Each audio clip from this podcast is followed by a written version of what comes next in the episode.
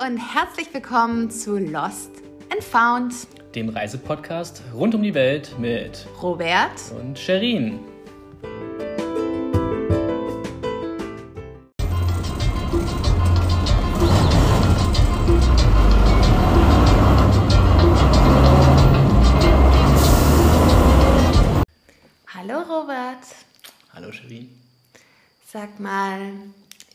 El Salvador eigentlich ein sicheres Land zum Reisen? Ja, ich würde sagen, als Tourist haben wir uns eigentlich zum Großteil der Zeit sehr sicher gefühlt, oder? Voll. Ich würde es nämlich auch sagen. Also ich glaube, wir haben schon unsere Sicherheitsvorkehrungen getroffen.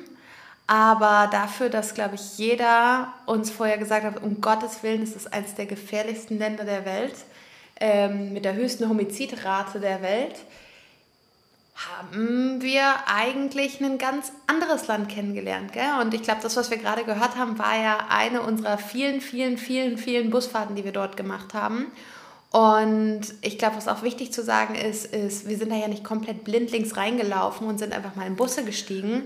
Vielleicht, genau, vielleicht einfach erstmal, wir wollen euch das Land heute mal vorstellen und mal zeigen, wie unsere Reise dadurch eigentlich so abgelaufen ist und was wir erlebt haben für tolle Erlebnisse. Absolut, weil ich glaube, es ist ein Land, was wirklich fast niemandem auf dem Schirm ist, außer dass es eben 2000, ich glaube 2015 mal den äh, fragwürdigen, die fragwürdige Ehre der gefährlichsten Hauptstadt der Welt er, erlangt hat und dadurch ist es auch im Kopf geblieben. Also es hat marketingtechnisch echt lange gelitten und ich glaube, es befindet sich gerade an einem echt krassen Wendepunkt, gerade wenn ich das Wort Marketing anspreche. Wir kommen da, glaube ich, gleich nochmal drauf. Ähm, und deswegen ist es ein ich Land, nur, was. Ich sag nur Hashtag Don't Skip El Salvador. Don't Skip El Salvador, Hashtag Sur City, Hashtag Bitcoin Beach. Okay. Ähm, Wir wollen mal nicht zu viel vorwegnehmen. nee, aber absolut. Aber ich, deswegen freue ich mich total auf diese, ähm, auf diese Folge, weil ich glaube, von allen Ländern, in die wir bisher gekommen sind, wahrscheinlich das Land, was am wenigsten auf der Reiseroute der meisten liegt. Und ja, Ja, wollen wir mal ganz kurz anfangen. Ich bin ganz ehrlich, El Salvador, ich meine, ich kannte das Land, ich wusste, wo es ungefähr liegt, aber ich wusste nicht viel drüber. Also vielleicht auch mal kurz die Rundung, was ist es eigentlich? Also es sind 6,5 Millionen Einwohner. Ich war ganz überrascht, wie viele Menschen da eigentlich leben, weil es ja doch ein vergleichsweise sehr kleines Land ist. erzähl mal, wo liegt es eigentlich? Es liegt äh, südlich von Guatemala und im äh, Osten ist es sozusagen von Honduras eingeschlossen. Und man denkt, dass es direkt an Nicaragua grenzt, das stimmt aber nicht, weil auch im Süden hat man sozusagen Honduras als Grenze. Und ist auch eines der, ein, also eigentlich das einzigste Land in, Süd äh, Zentralamerika, was äh, nur den Zugang zum Pazifikküste hat und keinen ähm, Zugang sozusagen zum Atlantik. Weil Genau. es eben einfach auch klitzeklein Und ist. genau, klitzeklein sagst du, ist ungefähr so groß wie Hessen, also um einfach mal ein Verständnis dafür zu. Klitzeklein. klitzekleine. Also von daher, ähm, ja, aber ein spannendes Land, würde ich sagen, was wir bereist haben. Und ähm, du kündigst mich bestimmt wieder an für meine Äh, du bist nämlich heute nicht nur der Länder-Lulu, du bist heute auch der Routen-Robert. Erzähl mal, wo wir ganz grob lang gereist sind, bevor wir so ein bisschen mehr ins Detail gehen, wie es eigentlich war und ob wir das Land eigentlich empfehlen würden oder nicht. Abgesehen davon, dass wir gesagt haben, es ist für uns erstmal ein vergleichsweise sicheres, nicht vergleichsweise sicheres Land, aber es war nicht gefährlicher als andere Länder, sagen wir es mal Ja. so. Also unsere Route war, äh, wir waren relativ kurz jetzt im Land verglichen zu der Zeit Ja. in Guatemala. Wir waren so zehn Tage am Ende in El Salvador. Und wir sind von... Wenn man das aber mal auf die Fläche rechnet, ist das gar nicht so wenig gewesen. Ne? Das stimmt natürlich. Aber war, glaube ich, auch für das Land eigentlich eine ganz angemessene Ja. Zeit. Ich würde sagen, wir konnten einiges erleben. Wir sind sozusagen eingereist wieder aus Honduras, ging es über Guatemala rein nach äh, El Salvador mit einem Shuttle. Dann sind wir zuallererst nach Santa Ana gefahren. Santa Ana ist so eine Stadt, die liegt relativ weit im Norden, so mitten in den Bergen, umgeben von einem Vulkan und so ein paar Seen. Ähm, ist eine Stadt, die den meisten wahrscheinlich gar nicht geläufig ist, ist aber eigentlich eine relativ große Stadt in El Salvador. Und ja, die haben wir als erste Basis genutzt, um auch so ein paar Ausflüge zu machen. Ähm, für mich besonders gute Erinnerung geblieben ist es der Ausflug auf die Ruta de las Floras. Flores. Flores, also die Blumenstraße, ähm, die wir mal einen Tag ähm, bereist haben. Warum Also, Blumenstraße? Ich finde ja bis heute ein eher irreführender Name. Ich glaube, der Name rührte daher, dass diese Straße eigentlich in einer bestimmten Zeit im Jahr sehr bunt ist, wenn die Blumen blühen. zu der Jahreszeit, wo wir da waren, haben wir eher so die Kaffeeplantagen gesehen, ein bisschen Urwald, ein bisschen Regen. Alter, wir haben schon wieder so hart den Arsch nass gekriegt. Richtig. Ähm, aber wir haben auch, äh, kommen wir vielleicht nochmal dazu, wir haben auch viele schöne Orte erlebt. Also wir haben leckeren Kaffee getrunken in kleinen Dörfern, wir haben ein großes Gastronomiefest, was jedes Wochenende stattfindet, besucht gehabt. Ähm, und haben so eigentlich, finde ich persönlich, El Salvador sehr schön kennengelernt, weil man das nicht als Top-Touri-Attraktion erlebt hat, sondern auch ein bisschen wie die Lokalen das jedes Wochenende sich auch anschauen. Ja, das ist eigentlich ganz spannend. Ich habe mich mit so einem Tourguide dann ja unterhalten. Wir sind ja auch auf einem Vulkan, da kommst du ja gleich bestimmt ähm, drauf zu sprechen. Oder vielleicht kann ich es auch kurz erzählen. Also von Santa Ana sind wir ja noch auf einen, äh, ich habe den Namen vergessen, wie der heißt. Santa Ana Vulkan. Heißt der wirklich so? Ja. Ach du Scheiße. Okay, gut, dass ich das vergessen habe. Also da sind wir auch mit einem der Chicken-Busse hingefahren. Ähm, relativ einfach. Und da habe ich mich ja länger mit einem, ähm, mit einem Guide unterhalten später, der mittlerweile so eine Fressbude da hat, ähm, weil ich zum einen wissen wollte, wie sich der Tourismus eigentlich gerade entwickelt in der ganzen politischen Situation, ähm, post-Corona, aber auch generell. Und ich glaube, das für mich Erstaunlichste war, also 95 Prozent der Touristen sind halt El Salvadorianer. Und das heißt, ja, es gibt dann einen Tourismus und die Ruta de las Flores ist sacktouristisch, aber eben nicht gringo-touristisch, sondern es sind halt einheimische Touristen. Ja, aber sacktouristisch im Vergleich zu anderen Ländern, wo wir waren, immer Ja, noch okay, auf fair. einem sehr entspannten und niedrigen Niveau. Also man kann Ja, jetzt das dann nicht erwarten, dass man eine krasse touristische Infrastruktur hat, sondern es läuft halt alles über lokale Busse, ähm, über diese sogenannten Chicken Buses, über die wir viel Spaß auch hatten. Ist übrigens witzig, ne? die heißen Chicken Buses. Ähm, ich habe nie so richtig, also ja, die sind einfach, aber da sind nie Chickens drin transportiert. Vielleicht irgendwann mal bei irgendwem mal. Ja. Ich weiß auch gar nicht, woher das eigentlich kommt, dass die Chicken Buses heißen. aber Stimmt, so wie in jeder- Nepal damals, wo die mir dann hinten da Ja, die, die Hühnchen Jeder nennt sie auf jeden Fall so. Ja, auf jeden Fall haben wir Santa Anna eigentlich wirklich. Äh, Warte, was ich dazu sagen wollte, ist, ich finde es aber gerade deswegen cool, weil so Touristen aus dem eigenen Land, die sind halt auch super gesprächig. Und wir sind ja auch durchaus mit dem einen oder anderen Mann auch mal ins Gespräch gekommen. Und dadurch lernst du das Land anders kennen. Also es war irgendwie lustig. Wir haben die Ja. Touristen an den Orten auch kennengelernt und gleichzeitig die Orte. Und deswegen war man irgendwie, man hat sich sofort irgendwie also, wenn ich, an die, ja, ja, wenn ich an die Route des Flores denke, eine der. Flores. Der, Flores denke, eine der ja überraschenden Momente war ja auch, dass wir in den Bus eingestiegen sind, bezahlen wollten und dann hat uns einfach ein, ein, ein Local eingeladen auf die Busfahrt. Ja, genau, der ist ausgestiegen, dann wollten wir zahlen und dann sagte der Busfahrer, nee, nee, ist schon bezahlt. Das war auch irgendwie ganz absurd, Ja. ne? Aber Aber, okay. ja, aber genau das ist der Punkt, weißt du? Also ich glaube, um das schon mal vorwegzunehmen, die El Salvadorianer, die sind ja so unfassbar freundlich.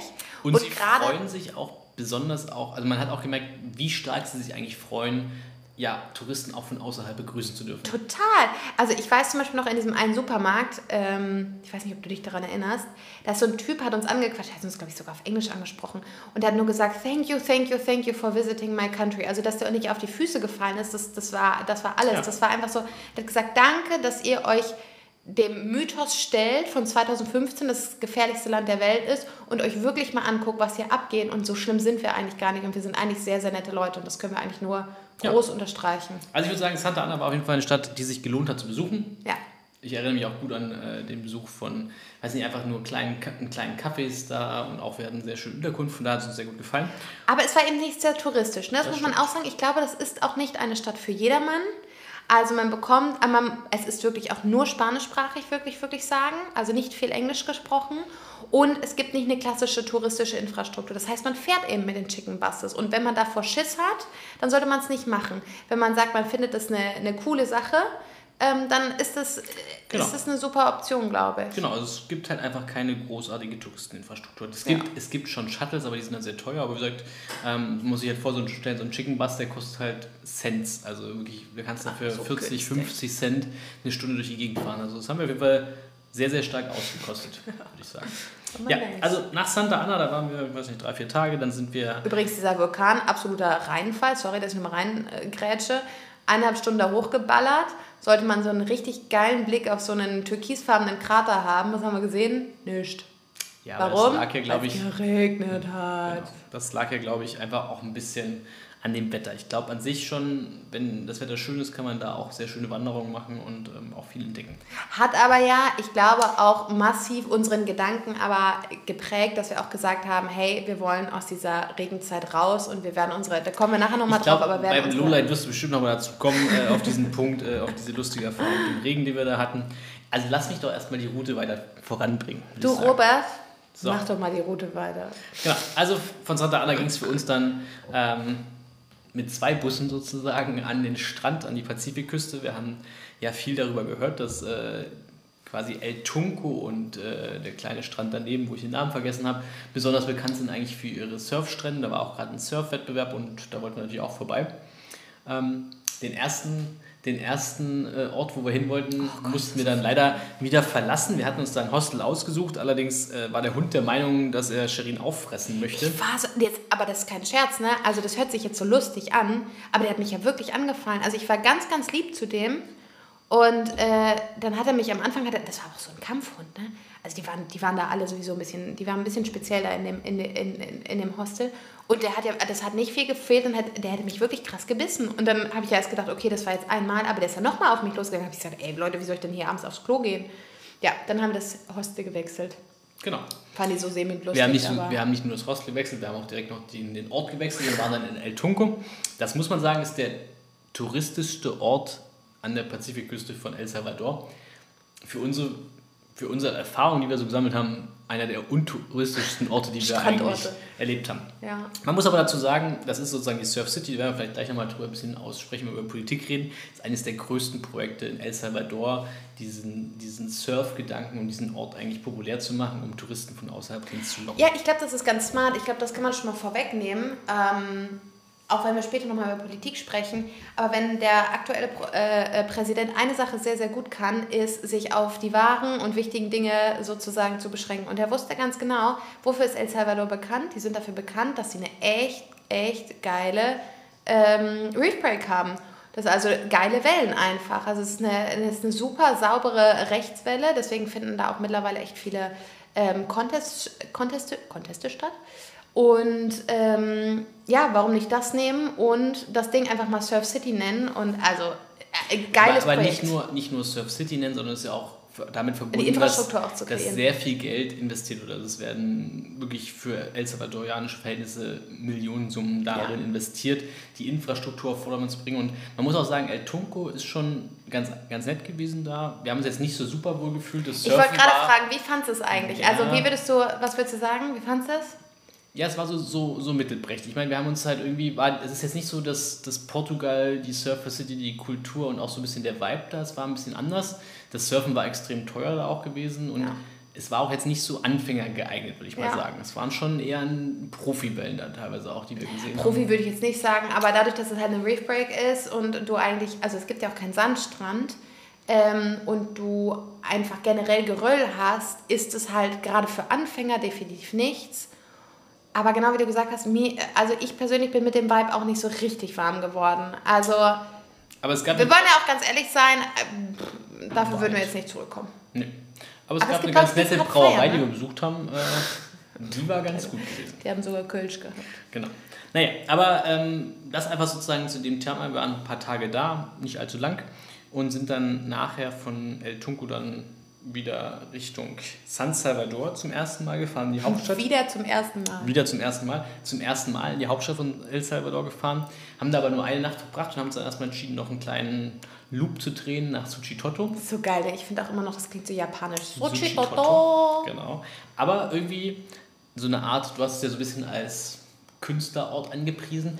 Eigentlich ein kleiner Ort, wo wir das Wochenende über waren, der uns sehr, sehr gut gefallen hat. Hat uns super gut gefallen. Das war eigentlich so ein ähm, wie soll man das sagen, so ein, wie heißt das denn nochmal so, Cobblestone, ach, wie heißt denn das? Also ich würde es mal so bezeichnen. Eine Kolonialstadt eigentlich. Ja, aber sehr, genau, ein bisschen historischer Kern mit hübschen kleinen Häusern, mit vielen kleinen Shops und Restaurants. Und unfassbar krasse Menschen. Also jeder, mit dem wir uns unterhalten haben, war so nett. Die waren, das, das hatte, ich glaube, die Stadt ist groß genug, dass es eine Infrastruktur gibt und dass es interessante Angebote gibt. Sie ist aber auch klein genug, dass die Leute einfach so ein, so ein Auge auf alles. Also wenn ich überlege, diese, da wo wir am Straßenrand gegessen haben, die war ja so nett. Die Frau von unserem Hostel, unfassbar nett. Wir saßen in diesem Café, kam der Social Media Manager auf uns zu. Unfassbar wir, wir haben freundliche also auch Menschen. Fotos gemacht da für irgendwelche Cafés. Das sind jetzt Models. Sind jetzt Mo Models. Models. Ja, aber wir haben sozusagen einfach die, die zwei Tage da auch genutzt, um einfach ein bisschen die Stadt kennenzulernen. Da war ein kleines äh, Fest wieder auf dem Markt, wo wir lecker lokale Sachen essen konnten. Und Ja. ja, wir haben eigentlich auch so ein bisschen den Blick auf den See genossen. Von daher auch wunderschön. Großes Highlight. Das Pupusa-Essen am Abend, meinst du? Wo Robert meinte, oh ja, ich habe jetzt schon Hunger, würde ich mir jetzt noch einen vierten und einen fünften bestellen. Pupusas, muss man mal kurz erklären, haben wir ja schon mal angerissen in Ho- Honduras, sind eigentlich, oh Gott, ich weiß gar nicht, wie man die ganz genau macht, aber wahrscheinlich ist das so. Maismehl. Ich würde sagen, das sind die Tortillas von El Salvador. Ja, aber Tortillas sind dünn. also man hat quasi die eigentlich sehen aus wie Pancakes. wie Pancakes, sind aber herzhaft und sind Aus Maismehl. Aus Maismehl und sind aber gefüllt mit ziemlich vielen verschiedenen Variationen. Also man, ich hab, die sind ja nicht gefüllt, ich glaube, das ist in dem Teig drin. nee, aber ich meine, wie macht man ein Pupusa? Eigentlich ist das wie Ganz kurz, Blueberry mich- Pancakes. Ja, aber lass mich mal erklären, wie macht man ein Pupusa? Man nimmt den Teig, macht etwas in die Mitte rein und formt eine Kugel draus So. und tut diese nachher flach So. klopfen So. und brät die in einer Na, Pfanne oder auch so typischerweise auf einem Grill. Merkst du? Wie Blueberry Pancakes. Ich habe noch nie Blueberry Pancakes gemacht. Banana Pancakes. ja, aber es ist halt Aber es ist genauso, aber deswegen sind die nicht gefüllt, sondern die sind quasi damit drin. So, und, ihr da ist alles Mögliche drin. Genau, und ihr müsst euch vorstellen, es gibt halt wirklich überall. Meistens Käse und Lass mich doch auch mal was sagen. Ja. Ja, die gibt es halt überall in El Salvador, an jeder Ecke gefühlt. Und die kosten irgendwie immer zwischen 50 Cent und einem Euro das Stück. Und an diesem Abend in Suchitoto sind wir auch essen gegangen und wollten uns mal, haben wir einen schönen Blick abends gehabt auf den See. Die Glühwürmchen sind ringsherum geflogen. Sehr Richtig. romantisch alles. Und dann Und haben wir gedacht, richtig kitschige, äh, äh, wie heißen die? Ähm, Lichterketten. Lichterketten über. Und Alles dann haben wir gedacht, wir bestellen noch mal was Besonderes. Und da gab es noch Pupusa, die auch ein bisschen teurer waren. Die haben wir aber bestellt.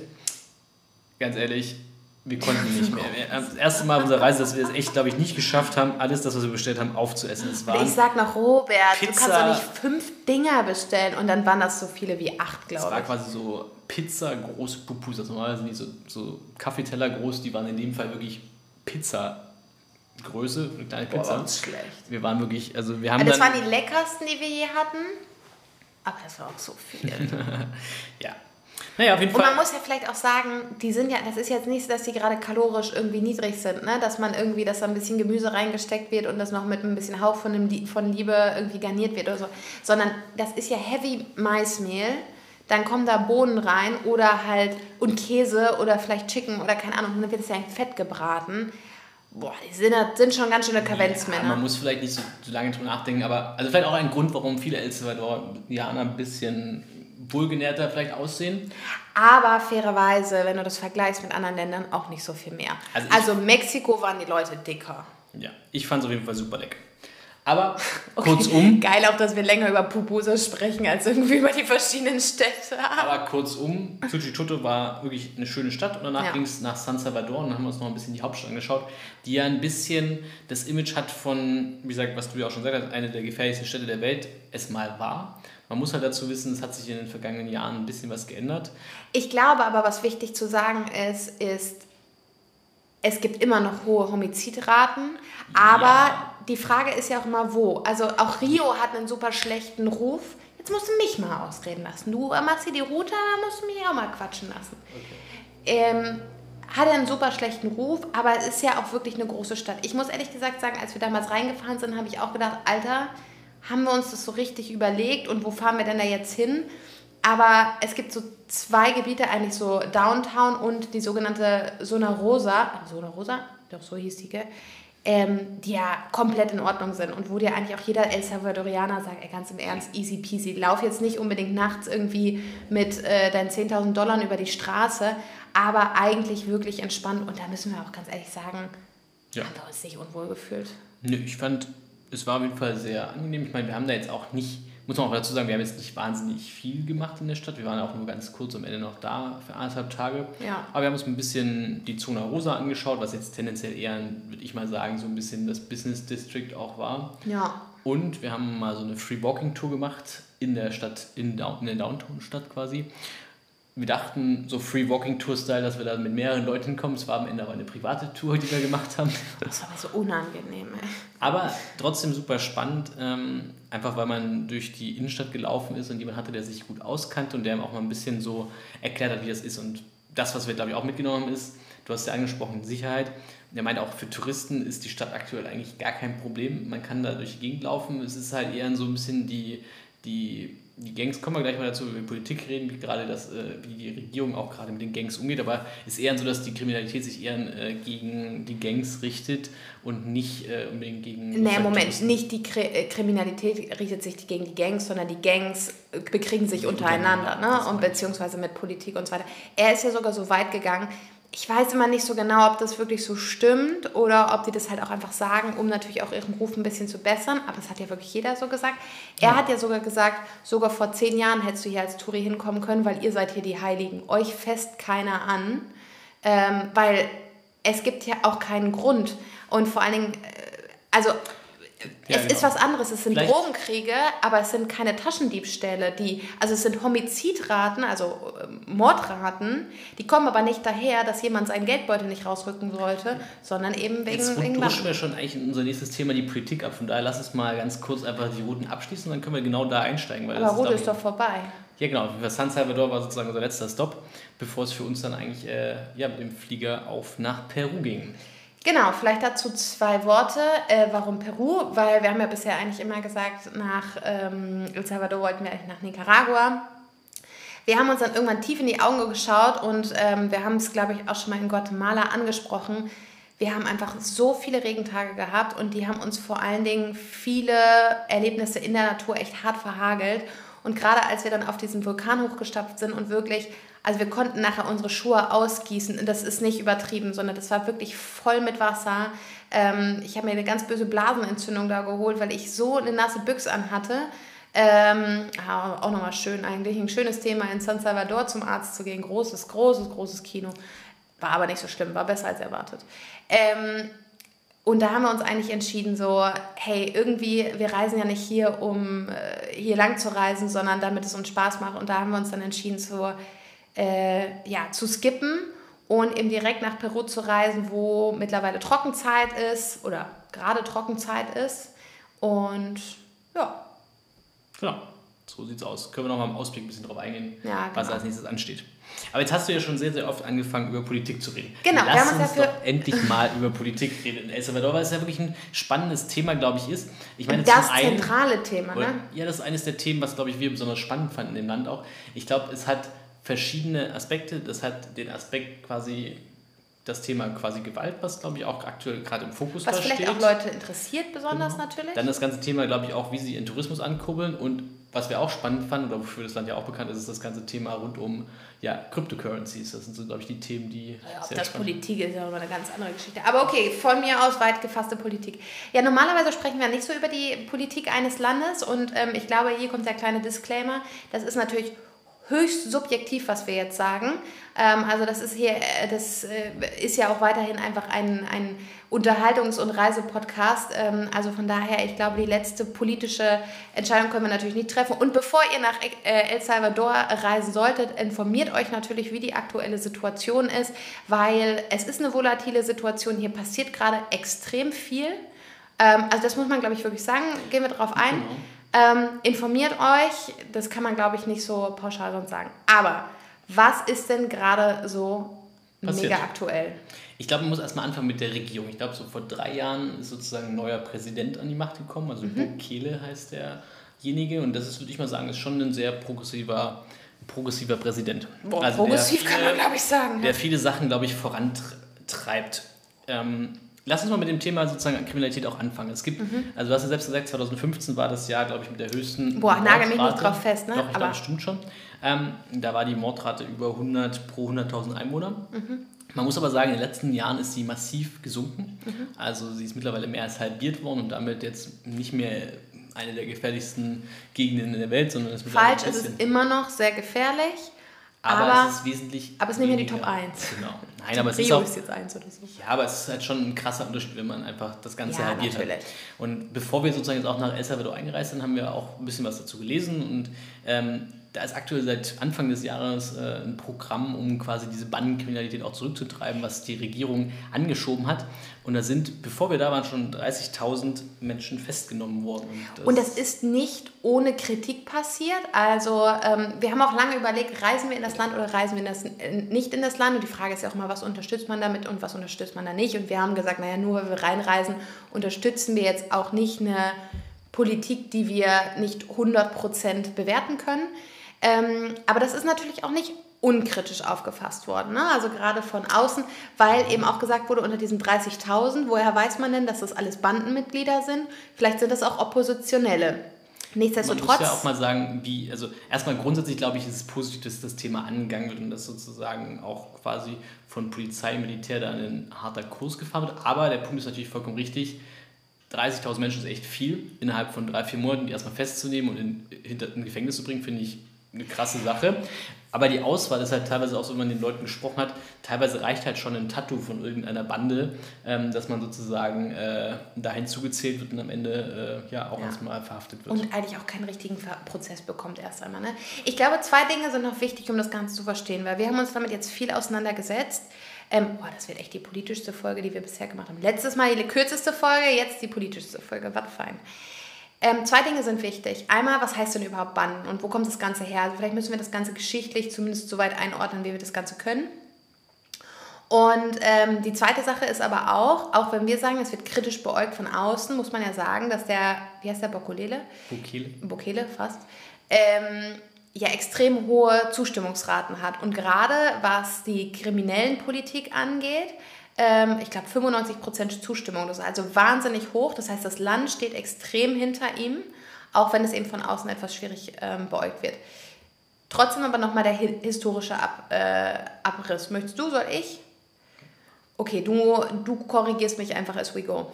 Also letztendlich, ähm, der ganze Konflikt passiert zwischen zwei, ähm, zwei Banden letztlich der 13, Tresse, irgendwas äh, 13 und einer anderen Bande, deren Nummer mir nicht mehr einfällt, sind zwei Nummern. Ähm, die interessanterweise aus San Francisco stammen. Also das waren früher auch viele Menschen, die damals ex- ähm, oder immigriert sind in die USA, dort ähm, ja, eine gewisse kriminelle Struktur entwickelt haben und dann aber ausgewiesen worden. Und du hast das in ganz Zentralamerika, aber eben extrem viel auch in El Salvador gehabt. Und dort gab es zwei Banden, die sich immer wieder bekriegt haben, die eben viel auch im Drogenmilieu unterwegs waren.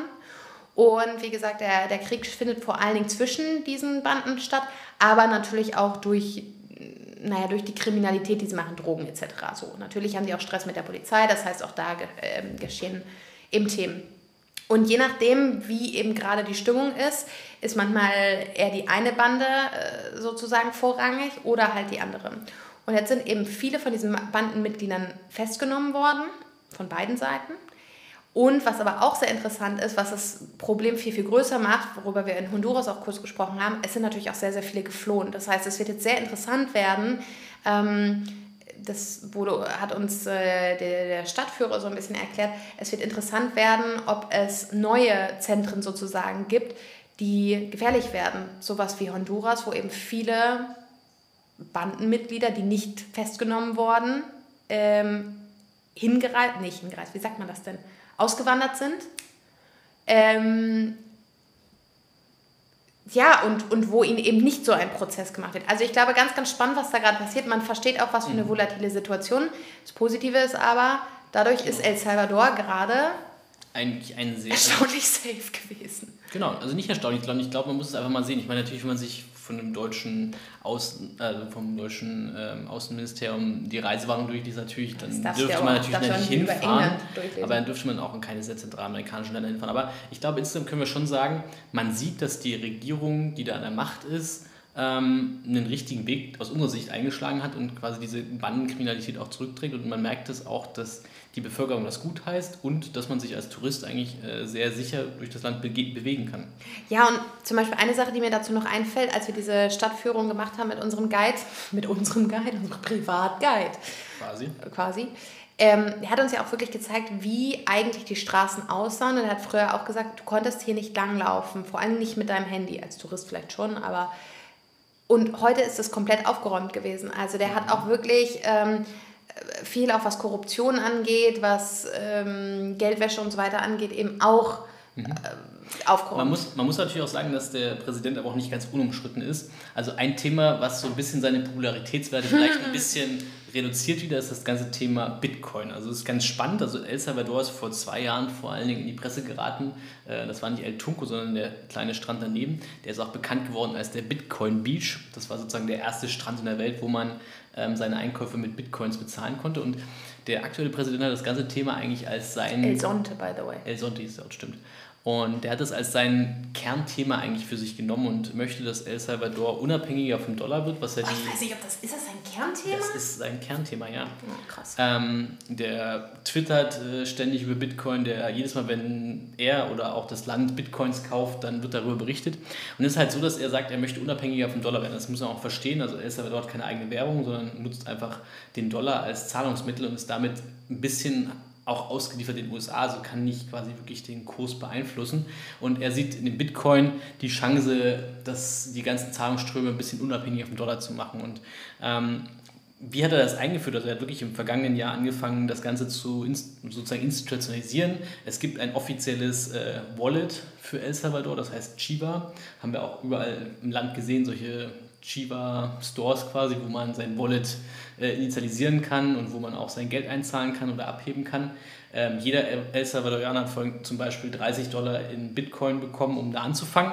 Haben auch extrem viele El Salvadorianer sozusagen genutzt und diese App runtergeladen. Aber man muss sagen, aktuell wird nur von maximal 20 Prozent der El Salvadorianer sozusagen Bitcoin wirklich genutzt. Ja, ich meine, überleg dir das auch mal.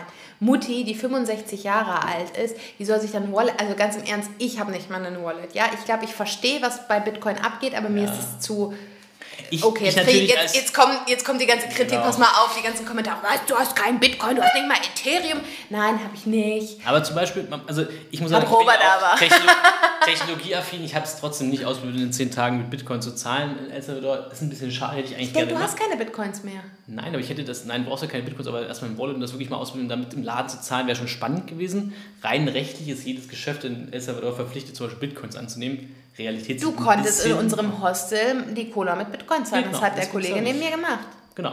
Und unser Stadtführer war zum Beispiel auch ein totaler Fan von Bitcoin. Der meinte, das ist super.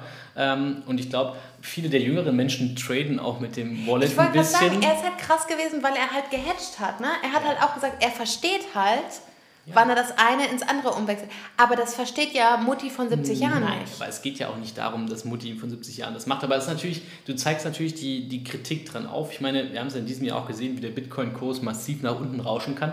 Führt natürlich auch dazu, dass die Leute, die ihr Geld in Bitcoin drauf haben, sie der Taxifahrer, auf den wir das gehört haben, sagen.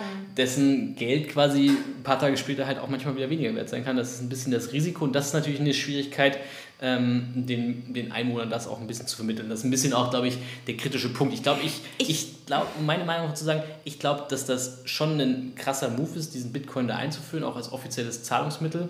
Aber dass das natürlich auch viele Barrieren und viele Hürden hat. Äh, und man hat auch das Thema gesehen, dass die aktuelle Regierung auch nicht korruptionsfrei ist. Also das Wallet ist auch nicht ganz ohne Probleme gestartet. Ja, äh, die, das Unternehmen, was dieses Wallet zur Verfügung stellt, hat auch sehr starke Verbindungen zum Präsidenten, weil der Bruder da arbeitet. Man sieht also auch, ist auch nicht alles perfekt bei der ganzen Sache. Aber ich finde es einen, einen, spannenden, einen spannenden Vorgang oder eine spannende Sache, um zu zeigen, wie modern dieses Land sich eigentlich aufstellen möchte. Voll. Ich, auf spannend kommen wir gleich nochmal äh, zu sprechen. Ähm, ich finde es halt deswegen ein bisschen kritisch, das ist kein Land, was irgendwie krasse Reserven hat. Und wenn man sich wirklich auch die Gesellschaft anguckt, das ist ein bisschen lustig, jetzt sind wir wie dieser eine Investment-Podcast, wo der eine der Bull und der Bär ist und ich bin der Konservative, haha. Passiert sonst auch nicht so häufig. Ähm, ich glaube, es ist halt deswegen kritisch, wenn du keine Rücklagen hast, und alle deine Rücklagen in, in, in, in Bitcoin sind und auf einmal deine ganze Rente von Tag 1 auf Tag 2 halbiert ist und du vielleicht auch nicht 100% verstehst, wie du von A nach B hedgst oder aus irgendeinem Grund das vielleicht auch nicht machen kannst oder was weiß ich, dann ist das so eine, also wenn du, weißt du, wenn du, keine Ahnung, du, du hast deine, dein, dein Spar, hier, dein, dein, wie sagt man, deinen Sparplan Plan und du investierst jeden extra Euro, investierst du in Bitcoin, okay, fine, fine. Aber, Aber so, dein, so, ist das ja nicht angelegt. Das Prinzip ist ja nicht so angelegt, dass du dein Geld jetzt quasi komplett in Bitcoin hältst. Du kriegst dein Gehalt auch immer noch nicht in Bitcoin. Es ist eher sozusagen dafür, um zu Zahlungsvorgänge abzuwickeln. Aber ich bin vollkommen bei dir. Es ist, es ist ja. diese, dieser Kurs, der nicht stabil ist, hat natürlich auch viele Risiken. Und das ist auch der Grund, warum der Präsident bei dem Thema nicht nur Popularität gewinnt, sondern auch viele Gegner hat, weil sie sagen, das muss nicht sein. Und man muss auch mal wissen, aktuell sind es irgendwie 3% der Zahlungsströme, die aktuell ja. wirklich über Bitcoin abgewickelt werden. Also es ist noch ein sehr kleines Pflänzchen. Aber. Du hast gerade über das Thema Innovation gesprochen und ich glaube, das ist nochmal wichtig, ähm, die Surf City nochmal anzusprechen. Wir haben es ja vorhin schon mal gesagt. Also dieser Präsident, wir, wir sind ja irgendwo auch zwischen also wir sind begeistert in, in, in irgendeiner Art und Weise. Ob wir, den, ob wir das komplett gut finden, sei mal dahingestellt. Aber der hat sämtliche ähm, Kriminelle erstmal weggesperrt. Der fängt an, ein neues Finanzsystem einzusetzen, das, das das Land mehr oder weniger unabhängig machen soll. Und dann überlegt er sich, wofür sind wir eigentlich bekannt, was können wir eigentlich? Okay, wir können ein bisschen Kaffee, damit machst du aber nicht mehr die, die hohle Mark, weil und so weiter. Was können wir noch? Wir können surfen. Und mit Sur oder wir, wir können Surfbreaks sozusagen. Und damit können wir uns richtig ein Image aufbauen, weil einfach nur der Kaffee-Exporteur, das ist ja nicht mehr so sexy. So, und dann macht er dahinter eine riesen Marketingkampagne. Also man kann sich das nicht vorstellen, das sind wahrscheinlich 30 Kilometer Strand. Ähm, das sind mehrere Städte, drei, vier Städte. Und die hat er einfach komplett Surf City genannt. Das ist jetzt ein riesen... Also, ich würde mal sagen, das steht so lustig auf einigen Schildern auch da, Surf City Under Construction. Under Construction, stimmt. Das trifft es eigentlich ganz gut. Also das ist auch, seitdem er angetreten ist, dass sie dieses Surf City vorantreiben und ich glaube, es ist ein sehr, sehr ambitioniertes Projekt. Das umfasst auch nicht nur die drei, vier Städte, sondern es umfasst den Flughafen und die Straße bis zum Flughafen hin, was sozusagen alles diesem Ziel untergeordnet ist, das Ganze als ein attraktives Surf-Resort zu etablieren oder Surfgebiet zu etablieren.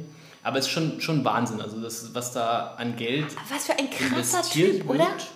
Ja, ich glaube, es, ob's der, also ganz ehrlich, ich weiß nicht, ob es nur der Präsident ist oder nicht, aber es ist schon auf jeden Fall ein spannender Move und ich hoffe, also ich hoffe für das Land wirklich, dass sich das äh, auch auszahlt und dass sie ähm, mit den aktuellen internationalen Wettbewerben, die sie ausrichten, dass dadurch auch immer mehr Touristen kommen und sozusagen auch die Entwicklung des Landes vorantreiben. Man muss auch dazu sagen, das Land steht auch nicht so besonders wirtschaftlich gut da. Also es ist ja, schon voll. auch spannend, dass sie das. Du, Tourismus ist für die wahnsinnig wichtig und so wenig wie die gerade haben, natürlich, wie holst du denn die Leute rein? Und also Gefahr runter, Attraktivität hoch. Also ein extrem, man, man sagt ja immer so schön, dieser, dieser Präsident hat ein extrem hohes Risiko. Oder er ist sehr risikoaffin. Ja. Risiko ist aber ja nicht immer nur negativ. Der kann mit seinem Move gerade extrem viel gewinnen. Der kann natürlich auch einiges verlieren. Was, wenn diese ganze Surfkiste nicht aufgeht und es kommt einfach kein Schwein, du hast da investiert ohne Ende. Was, wenn der Bitcoin einbricht und was, wenn äh, es auf einmal eine riesen Revolte gibt für die Leute, oder die er eingesperrt hat. Oder wenn Corona kommt halt. Äh, ja, scheiße. War für, die, war für das Land, glaube ich, auch echt eine durchaus schwierige Zeit. so, jetzt aber Ende Politik. Ende Politik. Ich glaube, wir haben wirklich noch nie so kontrovers äh, diskutiert, aber es war, das ist einfach dieses Land, war das für uns Land. von der Erfahrung her auch sehr politisch. Von daher, lass uns mal zu den Highlights kommen, oder? Ja, beziehungsweise zu den Kategorien, die wir mal haben. So, wir, wir sagen ja immer, am Ende gibt es immer eine kleine Fragerunde, wie wir das Land eigentlich wahrgenommen haben. Willst du anfangen oder soll ich anfangen? Ja, also ich fange an mit der ersten Kategorie, die ich vorschlage. Kaffee ist ja ein Thema, was für dich immer spannend ist. El Salvador ist ja auch ein Kaffeeproduzent. Was war denn dein Lieblingskaffee oder dein, dein, deine Wahrnehmung vom Thema Kaffee in El Salvador? Ja, ja, jetzt hast du es ja schon vorweggenommen. Ähm, ich glaube, wir waren beide ganz schön überrascht, dass obwohl es so ein krasser Produzent von Kaffee ist, es eigentlich keine große Kaffeekultur gibt. Zumindest nicht so, wie wir sie kennen. Keine, ich nenne es mal Third Wave Coffee. Ähm, um das kurz zu erklären, es gibt ja, es gibt ja auch beim Brotbacken und so weiter momentan, aber Third Wave Coffee bedeutet ja, es gab am Anfang eigentlich die Globalisierung von Kaffee, dann gab es irgendwann die ähm, Optimierung sozusagen, wo Kaffee immer günstiger wurde, in riesen Maschinen reingesetzt wurde und dann jetzt so die dritte Welle geht eigentlich wieder dahin, zurück zum Ursprung, wieder qualitativen Kaffee und so weiter hinzustellen. Und interessanterweise gibt es das gar nicht so viel. Also wir haben eine Handvoll von Kaffees gefunden, die wirklich sehr gut waren. Unfassbar starker Kaffee übrigens. Meine Fresse. Also da, da, da stehst du aber für, für fünf Stunden stramm. Ähm, ich würde sagen, das beste Kaffee, was wir hatten, war tatsächlich in San Salvador. Da waren wir ganz am Ende. Aber es war auch kontroverser Kaffee. Ähm, die haben eine so eine einheimische Bohne sozusagen. Äh, die auf eine bestimmte Art und Weise geröstet wurde. Ähm, Ja, fanden wir interessant, sagen wir es mal so. Ähm, ja. Und ansonsten muss man auch sagen, Kaffee war relativ teuer. Es ist sehr teuer. Also ich würde sagen, das Aber der Third Wave Coffee.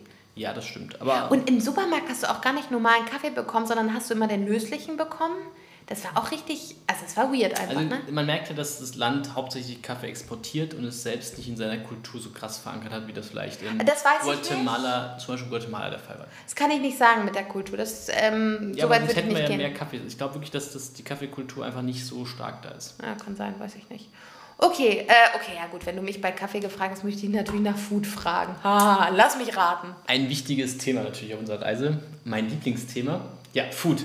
Ähm, Pupusas haben wir jetzt ja schon ausführlich berichtet. Oh, ich weiß, was kommt. Pupusas sind eines der Highlights gewesen und die kannte ich schon vorher, aber die waren in El Salvador wirklich geil. Da kommen sie auch her. Und es gab so viele verschiedene Pupusas. Also am besten sind die mit Käse und Hühnchen oder Nee, mit Käse. Bohnen. Mit Bohnen, stimmt, Käse und Bohnen. Und das war auch so eine Art, die Deswegen heißen die auch Pupusas. Ja. Oh. muss man ein bisschen Den in haben, die wir, Ecke denken. den haben wir früher noch nie gebracht, Ja, ne? muss man ein bisschen in die Ecke denken. Aber es gab auch so, so verschiedenes Grünzeugs, wo wir den Namen schon wieder vergessen Lorocco. haben. Lorocco. Also die Blüten von einer Blume, die da auch mit drin war. Also wirklich sehr, sehr viel spannend und sehr, sehr viel Variantenreichtum. Aber mein eigentlicher Favorit, mein eigentlicher Food-Favorit war ein anderer. Obwohl, stopp, stopp, ich muss, also ich muss ein bisschen aushalten. Wir waren auf dem Gastronomiefestival auf der Ruta de las Flores und in diesem einen Ort, was dafür bekannt ist, da sind wir auf diesem Foodmarkt gewesen. Da gab es einfach mega geiles Barbecue. Barbecue-Teller mit Seafood, mit Fisch, mit Fleisch, mit allem. Mega, mega lecker. Aber Shirin zeigt schon, ich soll mich beeilen, weil ich zu viel Meine über Güte, Food wo hast du nicht alle den Es gibt ja Barbecue-Teller auch Leute, die bekommen? sich über das Thema Essen interessieren. Deswegen. Aber ungeschlagen auf Platz 1, glaube ich, für uns beide Food äh, war ein Schokobananos. die Schokobananas. Also gefrorene Bananen, die in Schokolade getaucht werden, dann noch mit einem Topping, äh, zum Beispiel mit gehackten Nüssen, mit Smarties, mit Smarties. Kokos, wie auch immer dekoriert werden. Ja, es ist quasi wie ein Eis, aber auf Basis einer ganzen Banane. Und man muss echt sagen, das ist unglaublich lecker. Lecker. Und das Ganze das kostet und das Ganze kostet so zwischen 50 Cent und einem Euro und ist einfach sowas von richtig, richtig, richtig gut. Dass noch keiner drauf gekommen ist. Ne? Also auf dem Jahrmarkt hast du halt irgendwie so Äpfel in Schoko getaucht und so. Aber da ist im Sommer keiner drauf kommt, so eine blöde Ja. Banane. Also, Also in Deutschland ist es ja gerade sehr heiß. Gute Empfehlung, einfach mal die Banane muss ins Tiefgeschrank. auf so einen Stab. Also stimmt, erst spießt man die Banane auf einen Holzstab, dann kommt sie in den Tiefkühlschrank, damit sie durchfriert und danach nimmt man sie raus und taucht sie in flüssige Schokolade. Die dann Und sofort hart wird. Genau. Und dann kann man sie noch in was anderes rollen. Ja, kann man, am besten fand ich persönlich Erd, Erdnüsse. Erdnüsse. Ja. Und dann ist es ein super geiler und relativ gesundes, Ja. erfrischendes. Aber aufpassen, ich wusste am Anfang nicht, dass es gefroren ist. Ich habe da hart reingebissen, es tut so weh am Zähnen. Okay, das so, zum Thema. Müssen wir ein bisschen Food. Gas geben, sonst machen wir wieder eine zweite Guatemala-Folge mit eineinhalb Stunden. So, Food. Okay, dann machen wir weiter. Was war dein, dein Lieblingsort? Boah. Oh, das finde ich schwer. Ähm, ich glaube, wir kommen nachher noch drauf zu sprechen. Ich muss ganz ehrlich sagen, El Salvador ist vom örtlichen, von dem, was man sieht, von der Natur und so weiter, nicht mein Lieblingsland gewesen. Sag ich ganz ehrlich. Ähm, ich fand der Vibe, die Geschichte, die Ideen und so weiter, die dort äh, passiert sind, fand ich ultra krass. Okay, deswegen nenne ich einen komischen Ort. Aber das Hostel, was wir in San Salvador hatten. Warum?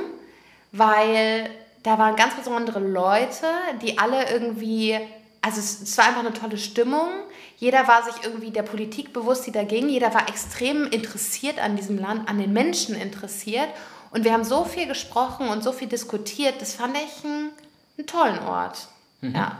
Was war dein Lieblingsort? Ich glaube, Food Festival. das Food Festival. Nee, aber ich würde es einfach größer fassen. Ich glaube, ich fand Santa Ana doch sehr spannend. War eine super Basis, um tolle Ausflüge zu machen. Sei es den Vulkan, den wir leider nicht so schön gesehen haben, aber auch äh, die Ruta de las Floras und einfach auch so von der Stimmung, den Lost Place, den wir uns angeschaut haben. Ich fand das einfach insgesamt ganz gut. Ja, verstehe ich. So, ich mache mal noch einen. Ähm, was war die größte Überraschung für dich in El Salvador? Ähm, ich glaube, die Chicken Buses. Also ich fand, wie günstig der Transport in El Salvador sein kann, das fand ich beeindruckend und wie Ja. einfach das Ganze. Also man konnte wirklich, ich meine, das Land ist klein, man konnte mit dem Bus von A nach B super schnell fahren und zahle halt wirklich fast nichts Steht dafür. auch easy dran, weißt sofort, wo es hingeht. Genau, und jeder hilft dir, total freundlich. Die Leute, du kannst jederzeit aussteigen aus dem Bus. Ähm, also das war, glaube ich, eine der Überraschungen. Neben, glaube ich, was du schon gesagt hast, die Menschen, die fand ich eigentlich auch sehr, also unglaublich nett. Ja, stimmt. Hat dich noch irgendwas überrascht? Ähm, ja, mich hat überrascht, wie wenig gefährlich ich es fand. Ähm, und ich glaube, ich bin tendenziell jemand, der schon auch Antennen für hat. Ähm, Gerade zum Beispiel damals meine Zeit in Brasilien hat mich da, glaube ich, sehr geprägt. Ich glaube, ich bin auch jemand, der tendenziell eher vorsichtig ist. Das heißt nicht, dass ich Dinge nicht mache, aber ich habe dann äh, also ich bin schon eher die, die, wenn wir mal durch eine verlassene Straße laufen, dann sagen, oh, Robert, lass mal die Straßenseite wechseln oder lass mal woanders hin oder ich laufe dann einfach schneller und du musst dann hinterherkommen. Ähm, und das Gefühl hatte ich in El Salvador überhaupt nicht. Ich glaube, in San Salvador hatten wir schon Respekt, gerade in der Innenstadt, muss ich auch sagen. Da würde ich jetzt nicht alleine ähm, äh, bei Nacht durch die Gegend laufen, bin ich ganz ehrlich. Ähm, dann haben wir die Vorsichtsmaßnahmen getroffen und so. Aber ich war überrascht, wie viel schlechter der Ruf dieses Landes ist. Mhm. Ja. Lowlight? Lowlight, glaube ich auch wichtig. Ja, ich glaube, wahrscheinlich sind wir da sogar einer Meinung. Ich glaube, der Tag der Vulkanwanderung hoch zu war alles gut, aber runter zu sind wir in einen Regen gekommen. Den habe ich auf unserer ganzen Weltreise noch nicht gesehen. Wir waren wirklich klitschnass bis auf die Unterhose und man konnte wirklich nachher aus unseren Schuhen das Wasser rauskippen. Und wir mussten halt, nachdem wir wieder unten waren, auch noch zwei Stunden im Bus wieder zurückfahren. Von daher war das, glaube ich, so ein Moment, wo wir gesagt haben, boah, gut, dass wir den Flieger jetzt gebucht haben, auf nach Peru. Ja, hast du noch ein Lowlight? Ja, es war ja nicht nur auf dem Santa Ana, ne? Also das war ja auch, als wir dann später da in, ähm, äh, na wie heißt das? Äh, guck mal, der Wein kickt schon wieder hier. Du meinst auf dem Ruta des Flores? Also ja, Ruta des Flores, genau, da auch. Um 12 hat es, eigentlich, es hat fast immer um 12 Uhr angefangen zu regnen und nicht so ein bisschen, sondern wirklich, wirklich viel. Und das war eigentlich echt schade. Nachher in San Salvador Aber nicht mehr man, Genau, das stimmt. Aber man muss sagen, ich glaube, das ist ein Lowlight, was man managen kann. Also man sollte einfach, wenn man die Reise dahin plant, auf jeden Fall nicht in der Regenzeit hinfahren. Okay. Ja, vielleicht kommen wir auch zu dem Punkt. Wir haben, genau, wir haben zwei, wir haben uns überlegt, weil wir, wir kriegen ja von euch auch viel Feedback und wir versuchen das einzubauen. Ähm, und wir möchten zwei neue Dinge einführen, zwei neue Kategorien. Das eine ist Top oder Flop und das andere ist, was kostet eigentlich ein Tag in diesem Land? Weil ich glaube, das sind spannende Dinge, wo wir einfach auch nochmal unsere Meinung zu, zu geben wollen. Und mhm. wer bitte? Ja, genau. Also Top oder Flop heißt es, würden wir, würden wir das Land nochmal reisen oder nicht reinreisen? Jetzt bräuchten wir auch so einen geilen, so einen geilen Jingle. Ah, irgendwann müssen wir das nochmal machen, Robert. Also ich würde sagen, Top. Also ich würde diese zehn Tage, die wir da verbracht haben, wieder verbringen. Ja. Aber ich bin auch ganz ehrlich, das wäre jetzt kein Land, wo ich eine Reise hinmache, nur um El Salvador zu besuchen, sondern es ja. ist eher so ein Land, was man gut mit Guatemala zum Beispiel kombinieren kann. Ja. Oder vielleicht auch mit Nicaragua. Und deswegen äh, macht es auf jeden Fall Sinn, da hinzufahren. Für mich ist die Frage so ein bisschen Expectations. Ähm, ich muss ganz ehrlich sagen, würde ich in das Land reisen, der Natur wegen, okay, jetzt hatten wir scheiß Wetter, deswegen war es vielleicht auch einfach nicht so geil, aber mich persönlich hat es von der Natur und von dem, was man sieht, ich sag mal klassisches Sightseeing, hat es mich nicht abgeholt, bin ich ganz ehrlich. Ähm, ich fand, wie gesagt, die ganze politische Geschichte und diese Menschen wahnsinnig cool und ich glaube, wenn man reinreist und darauf Bock hat, dann sollte man auch schauen, dass man da eben die Anknüpfungspunkte so hoch wie möglich macht. Dass man mal eine, eine Walking-Tour macht, dass man zusieht, dass man sich in Cafés setzt, dass man mit den Bussen fährt und so weiter.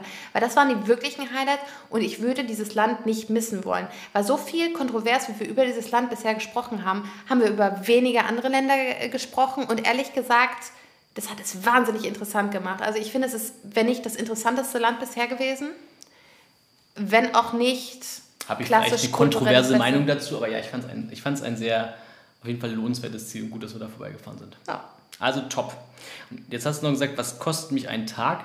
Wie gesagt, wer uns ein bisschen besser kennt, weiß, dass wir unsere Kosten auch tracken. Also das machen wir regelmäßig.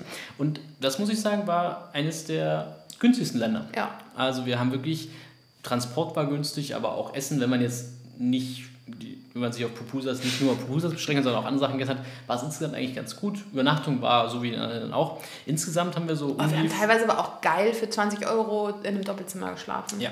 Und wir haben im Durchschnitt so 65 Euro pro Tag ausgegeben, was echt günstig ist. Für zwei zweit. Personen, das ist genau. das Wichtige, für zwei Personen. Ich glaube tatsächlich, häufig haben, wenn wir mehr ausgegeben haben, haben wir das ja auch für ähm, touristische Infrastruktur ausgegeben. Und dadurch, dass dieses Land das einfach gar nicht so krass hat, kann man natürlich viel sparen. Aber das Schöne ist auch, man braucht es nicht. Also jetzt zum Beispiel in genau. Guatemala, da musst du diese ganzen Shuttles nehmen, weil sonst die Straßen halt auch nicht so super safe sind für Touristen. Und ganz im Ernst, ich würde das jederzeit wieder genau. so machen. Und man kann, was man auch sagen muss in El Salvador ist, man kann viele Touren einfach quasi selber machen. selber machen. Und das fand ich zum Beispiel richtig cool. Also man kann auf den Vulkan alleine laufen, man kann sozusagen diese Touren selber machen. Und das war etwas, wo ich sage, das ist in anderen Ländern anders. Ja, und es zwingt dich auch okay. keiner, irgendwie was Komisches zu buchen. So, wir sind schon bei fast 50 Minuten. Wenn wir unter einer Stunde bleiben wollen, sollten wir mal weitermachen. Lass uns doch mal über die Begegnungen sprechen. Ah, oh, ja. Okay. Ist lustig, dass wir sie noch gar nicht genannt haben, weil ich glaube, wir haben ein ganz besonderes Pärchen kennengelernt, nämlich Gisela und Walter. Genau, Gisela, Gisela und, Walter, und Walter aus Borneo. Naja, eigentlich, eigentlich ja aus Deutschland, so um die bisschen älter als 70 Jahre. Haben die ja, das gesagt, wie alt die sind? Ja, ich glaube 71 und 73. Die haben wir jetzt eigentlich direkt an so einem zweiten Tag kennengelernt in, in Santa Anna. Auf dem Vulkan und die sind mein lieber Herr Gesangsverein da hochgepäst in einem Affenzahn. In weißen das, Turnschuhen. Für das, für das Alter, muss ich sagen, äh, wirklich echt äh, flott Respekt. unterwegs. Und wir haben das Pärchen auch auf unserer Reise in El Salvador noch ein paar Mal gesehen. Und lustigerweise haben wir immer noch Kontakt mit denen. Ja. Aber das Spannende, glaube ich, ist, äh, ja, wir haben sie kennengelernt, aber das war jetzt nicht das Spannende, sondern das Spannende ist eigentlich, was die für eine Reise hinter sich haben. Die sind vor 25 Jahren mit dem Segelboot gestartet in Europa und sind damit einmal um die Welt gesegelt. Mehrmals. Und, nee, sie sind einmal um die Welt gesegelt, ja, okay. haben sich sehr viel Zeit gelassen und haben wirklich extrem viele Länder besucht und waren auch viel im, im Pazifik, in der Südsee und haben da, keine Ahnung, unter anderem ein halbes Jahr mal in Kiribati äh, ja, Station gemacht und es war super spannend gewesen, mit den beiden sich auszutauschen, die... Sowas habe ich noch nie erlebt, ne? Ganz häufig kommen wir irgendwo hin und dann erzählt man und tauscht irgendwie Geschichten aus und es ist aber die, waren, die haben so einen anderen Blick auf diese Welt gehabt und die hatten so ein anderes Zeitgefühl und die haben wirklich einfach das gemacht, worauf die Bock hatten. Die haben sich, also die haben trotzdem nicht lange im Voraus geplant, aber haben sich angeguckt und haben gesagt, oh ja, die nächsten drei Tage ist schlechtes Wetter, dann machen wir jetzt das. Oh ja, dann müssen wir auch irgendwann mal wieder weiter segeln. Die wohnen mittlerweile in Borneo, ähm, haben sich dann, haben dann gesagt, sie haben irgendwann eine Pro-Con-Liste gemacht und haben gesagt, naja, das sollte irgendwas sein, wo es ein bisschen medizinische, also wo sie alt werden wollen, muss irgendwas sein, wo man ein bisschen medizinische An...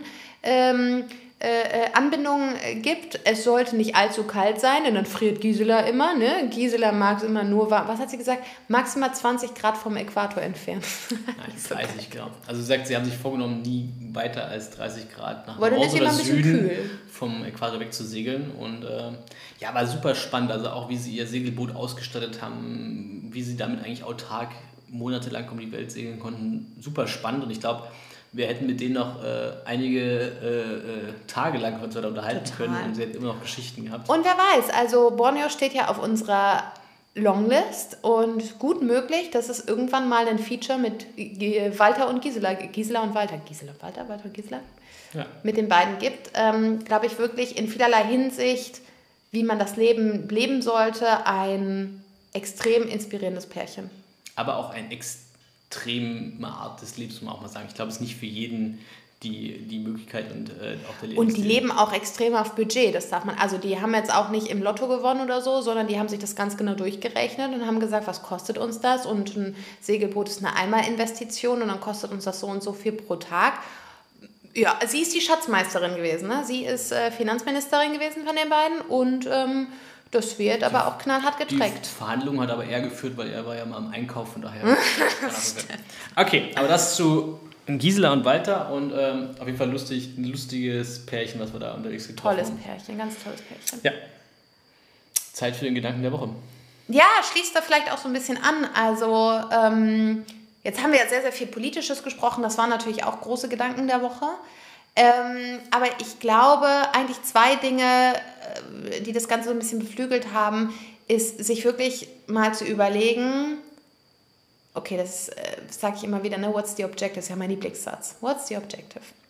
Und sich eigentlich auch bei so einer Weltreise und eigentlich immer mal wieder in den Kopf zu rufen, warum mache ich das Ganze eigentlich? Und ich glaube, unser erster Punkt war wirklich so ein bisschen, als es so viel geregnet hat und wir uns echt gedacht haben, ey, ganz im Ernst, wir haben jetzt seit 14 Tagen schlechte Laune, weil jedes Mal, wenn wir aufwachen, ist es schon wieder am Regnen. Ähm, wir stehen übrigens nicht erst nachmittags um 14 Uhr auf. Ne? Ja, aber trotzdem und auch der, der Wetterforecast, es war immer Regen gemeldet, wo wir uns dann irgendwann gesagt haben, ja, warum machen wir den ganzen Mist denn eigentlich? Nur um also morgens aufzustehen und schlechte Laune zu haben, reisen wir jetzt nach Nicaragua, um weiterhin irgendwie nur von 9 bis 12 Uhr was machen zu können und Regen zu haben. Und das uns ist es nicht so, das klingt so blöd, ne? aber man hat ja so eine Idee, wo man lang reisen will. Ich wollte unbedingt nach Nicaragua. Aber dann zu sagen, das bringt mir nichts und ich, ich reise ja auch, um draußen zu sein, in der Natur zu sein, frei zu sein und dann eben auch zu sagen, ich ändere meinen Plan entsprechend um, weil mein Objective ist eben nicht zu sagen, ich reise von Nord nach Süd, sondern ich mache das der Entscheidung wegen. Ähm, das war, glaube ich, ein ganz, ganz wichtiger ähm, Gedanke. So, nochmal kurz was fürs Phrasenschwein. Vielleicht brauche ich ein Phrasenschwein der Woche ähm, hat mir irgendwann mal jemand geschrieben, äh, ähm, if you don't like where you are, move you're not a fucking tree. Finde ich ganz schön. Ähm, aber ja, geht ins Phrasenschwein. Und ich glaube, das Ganze ist nur potenziert worden von Gisela und Walter, ähm, weil die leben das par excellence. Die leben das jeden Tag. Das ist natürlich auch ein Luxus, das leben zu können. Aber ich glaube, wir dürfen uns das immer, immer wieder fragen. Das dürfen wir uns auch im Job fragen. Warum mache ich eigentlich den Bums hier? Mache ich das nur wegen dem Geld? Na, dann darf ich mich nicht beschweren, dass ich so viele äh, Stunden mache. Äh, Stunden arbeite. Oder mache ich es, weil es eine Erfüllung meiner Selbstbestimmung ist, na, dann muss ich vielleicht andere Dinge. Also von daher, das ist, glaube ich, heute der, der, mhm. der Gedanke der Woche. Und für uns heißt das einfach, wir skippen erstmal ein paar Länder und reisen dahin, wo das Wetter besser ist. Uns besser gefällt, genau. Und dann kommen wir eines Tages wieder, weil oh. das Wetter wieder schön ist. okay. Das war es sozusagen zum Gedanken der Woche. Kommen wir zu den Facts. Und da gibt es natürlich diese Woche eine Menge. Ähm das Land ist klein, wir waren nur zehn Tage da, aber es gibt so ein paar Sachen, die ich sehr spannend fand und die ich gerne mit teilen möchte. Also zum einen haben wir über Bitcoin gesprochen ganz spannend ist, ähm, am 1.7. hat äh, das Land El Salvador schon wieder 80 Bitcoins gekauft zum Kurs von 19.000 Euro. Und der Präsident twittert auch jedes Mal, äh, dass sie sich wieder richtig gelohnt haben und jetzt konnten sie wieder zu einem günstigen Kurs einkaufen. Mittlerweile hat äh, El Salvador 2.301 Bitcoin in seinem Bestand. Also mittlerweile doch ein relativ großer äh, Betrag. Ich hoffe für El Salvador, dass der Bitcoin-Kurs irgendwann wieder steigt und äh, denen ihre Finanzen ein bisschen aufbessern. Wenn wir aber auch dabei sind, wie sich das Land so verhält, ähm, wir dachten ja El Salvador, ich meine gerade in der Kriminalität ein armes ich Land. Das wäre so arm. Ich meine, das ist auch kein reiches Land, aber verglichen zu anderen Ländern, wo wir waren, ist es gar nicht so arm. Also sagt, ähm, das Bruttoinlandsprodukt liegt bei 3.800 Euro pro Kopf, was jetzt natürlich im Vergleich zu Deutschland fast nichts ist. Aber wenn man mal die umliegenden zentralamerikanischen Länder sich anschaut, Belize doppelt so viel wie Belize, Genau, doppelt so viel wie Belize. Guatemala ungefähr, ungefähr genau das gleich gleiche. So. Und äh, zum Beispiel Honduras äh, ist auch eher so, die ist auch wesentlich weniger. Allerdings nur die Hälfte von Peru und Co. Also das finde ich auch spannend, dass Zentralamerika doch nochmal signifikant unter Südamerika liegt. Hätte ich damals nicht so erwartet, gerade auch wegen der Nähe zu Amerika, hätte ich gedacht, dass es ähnlich ähm, hoch ist. Aber was wir schon gesehen haben, ist, dass in Südamerika schon auch eher nochmal reichere Länder angesiedelt sind. Jetzt mal vielleicht mit Ausnahme wohl, von Bolivien genau. und so ein paar kleineren. Zumindest schon wesentlich weiterentwickelt. Das würde ich auch sagen. Wir sind ja jetzt schon, wenn wir den Podcast aufnehmen, schon ein bisschen weiter.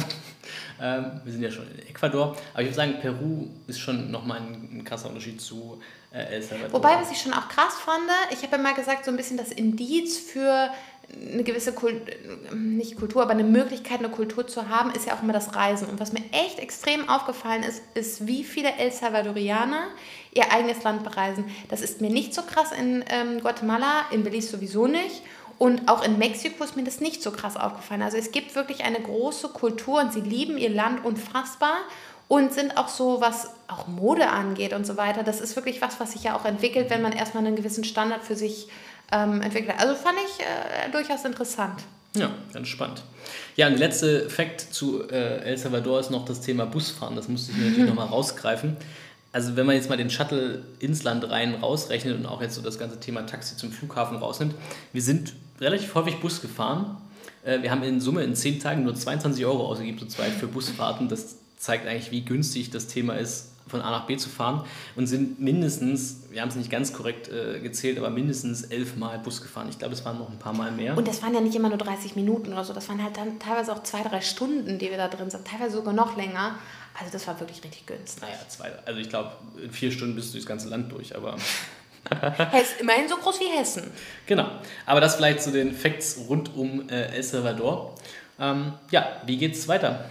Ja, das haben wir jetzt ja schon wirklich häufig ähm, vorweggenommen und witzigerweise ist es auch irgendwie komisch, darüber in Retrospektive zu sprechen, weil nach El Salvador ist es für uns nach Peru gegangen. Ähm, ich sage gegangen, weil wir, wie gesagt, mittlerweile in Ecuador sitzen. Also übrigens, ganz kurz ein Punkt, wir sind nicht gegangen, wir sind sogar geflogen. Wir sind geflogen, oh Gott, ja, das stimmt. Wir sind das erste Mal ähm, seit langem wieder geflogen ähm, sind nach Lima geflogen und haben dort ähm, bisher drei Wochen verbracht. Darüber werden wir dann ganz, ganz bald sprechen, haben ein paar wunder, wundervolle Tracks gemacht, von denen wir ebenfalls sprechen werden. Extrem viele Nicht spannende. Nicht zu vergessen das leckere Essen in Peru. Sehr geiles Essen. Wir werden auch nach Peru nochmal zurückkommen. Also Peru ist ein Land, was wirklich unsere Herzen extrem im Sturm erobert oder wiedererobert hat. Und ähm, von daher könnt ihr euch auf wirklich geile Folgen äh, äh, freuen. Es wird mindestens zwei Folgen aus Peru geben, wenn nicht sogar drei. Ähm, und ja. Bis zum nächsten Mal. Bis zum nächsten Mal.